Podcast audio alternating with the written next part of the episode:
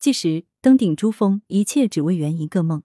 文件件，为何要去登珠峰？缘由应该从我喜欢藏区开始。喜欢一个地方，肯定又和那里的人脱不了关系。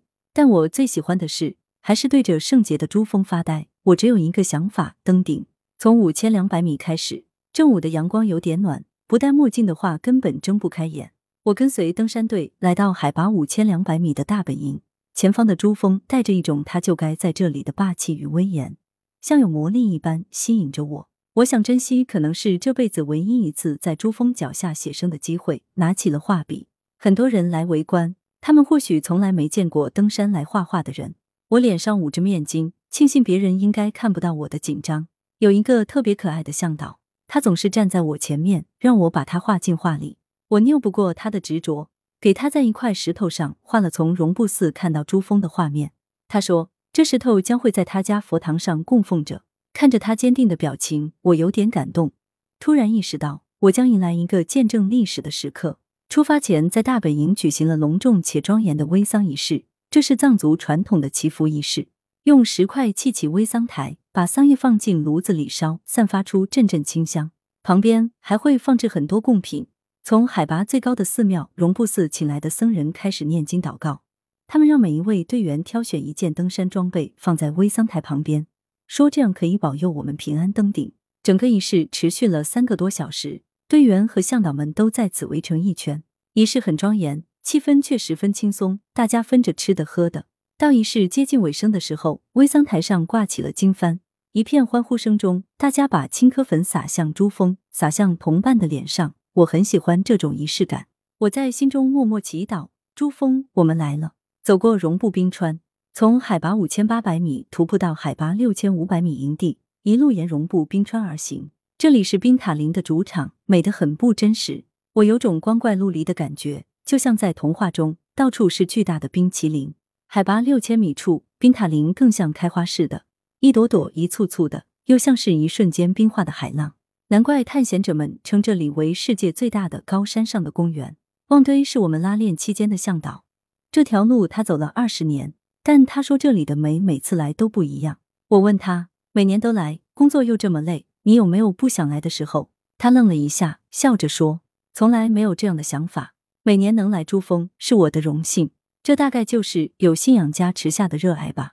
我们需要翻越大名鼎鼎的北澳大冰壁，才能到达海拔七千零二十八米的营地。从这里开始，需要依赖路绳往上攀登。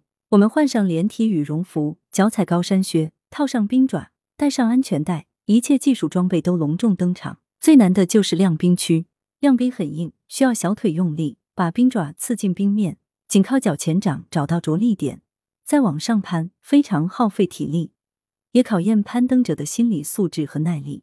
我形容不来自己是怎么攀上去的。风越来越大，我尽量把脸贴近冰壁，想躲过刀刃一样的风。周围能见度越来越低，最后只剩白茫茫一片。我正默默的调整着情绪，突然头顶上有人大喊：“天气不好，立马下撤！”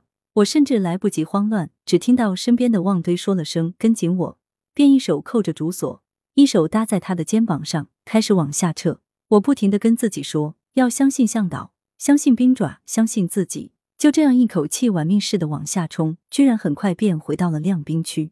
旺堆示意我得用八字环下降了，他先下，在下面保护我。我松了一口气，可是我突然发现绳子绷得太紧，我被压在原地动不了了。我大喊：“我动不了，我的腰要断了！”心头慌乱，力气也使不上，整个人只能仰脸躺在冰面上，情绪接近崩溃。就在这时候，一个背着很多东西的身影从天而降，他看了看我，压低身子，一声吼，似乎用尽全身力气，终于帮我放松了绳子。我用力蹬了蹬，下降器又能用了。面前的人露出了可爱的小虎牙，笑着说：“可以了。”他背着沉重背包的身体晃了晃，转身又去帮其他人了。他叫多吉，一个汉语讲得很不流利的年轻向导。下了冰壁以后，天已经黑了。走在碎石路上的我再次碰到他，他不放心的说：“陪我走。”我看了看他那巨大的背包，摆摆手让他别管我。漆黑中，我看到他一路走一路不停回头。此时的我已不间断的走了十多个小时，累得几乎虚脱。但一种暖暖的感觉却涌上心头。冲刺最高峰，我们休整了三天后，准备正式冲顶。海拔七千七百九十米时，我们遇上返回的修路队，他们是珠峰领路人，负责保证登山路线的安全。我曾问他们，阳刚帅气的领队多吉次人是否为自己的工作感到自豪？他却说，曾经挺自豪的，但现在其实挺惭愧，年复一年的重复着传统路线，没有太大突破。谦虚啊！记得我到大本营的第一天，多吉次人就跟我说：“你将会遇到非常多的困难。”记住，无论如何一定要坚持登顶。我会把路绳修护到最佳状态，而你要加倍加油。他的话像魔咒一样，一直激励着我。自八千三百米营地开始，往上的路是一个又一个岩石坡，各种冰岩混合的路面，几乎没有一处是轻松的。凌晨两点，已有队友们沿着山脊开始往上攀登，漆黑中能看到每个人的头灯发着橘黄色的光。我跨出帐篷，顾不上欣赏满天星斗，想加入队伍。我的向导达瓦桑布弯下腰，帮我穿好冰爪，在我耳边低声说：“下过雪的路不太好走，让他们先走。”达瓦桑布之所以成为我的向导，是因为他很强，而我体力不佳，技术不佳，胆子还小。我们成了队伍里实力最悬殊的搭配。我得承认，我有点让他失望。以前他带的都是最强的队员，总是第一个登顶。但这次我总是倒数第一个，还一脸委屈的说：“我真的不累，我只是走不动。”我一直尝试让他明白一个道理：作为一个向导，能平安顺利的带一个像我这么弱的人登顶，才能真正代表他的综合实力很强。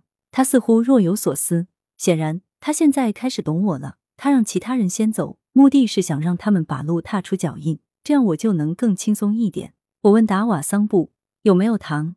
以前小时候考试前紧张的睡不着的时候，我就会偷偷含一颗糖，慢慢让自己平静下来。他真的从兜里掏出一颗椰子糖给我，甜甜的，我心情放松不少。这颗糖居然在我嘴里一直含到了第三台阶前。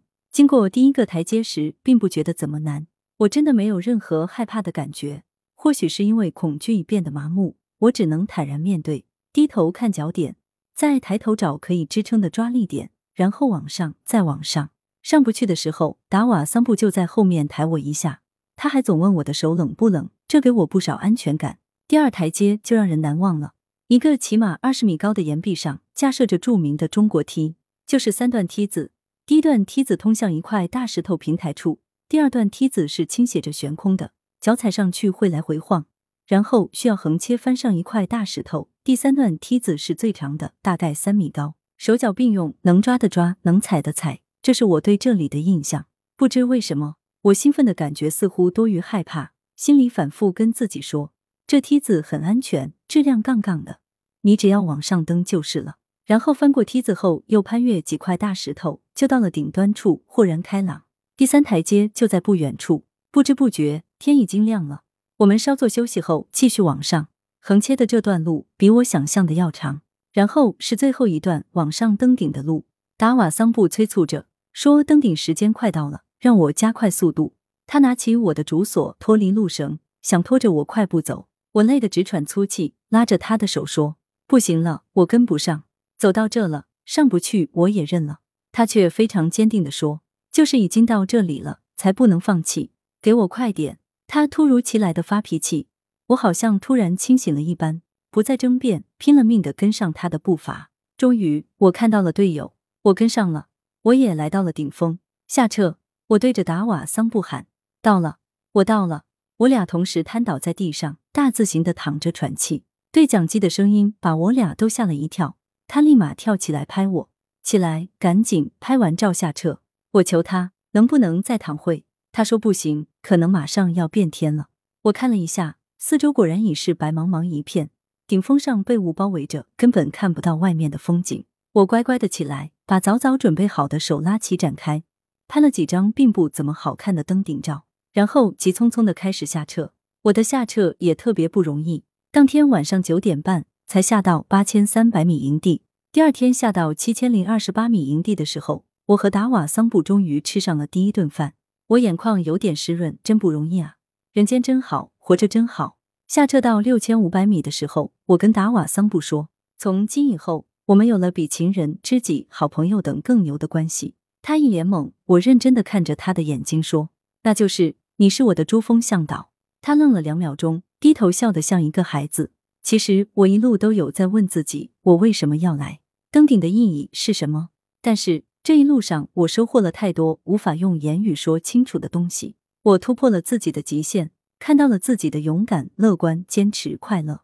我战胜的是自己的懦弱，征服的是自己的内心。姐姐到拉萨给我接风时，我跟她说：“你见到的我不再是以前的健健，而是一个脱胎换骨后的新健健。”她露出笑脸说：“嗨，新的见见，多多指教。”来源：羊城晚报羊城派，责编：易之娜，校对：潘丽玲。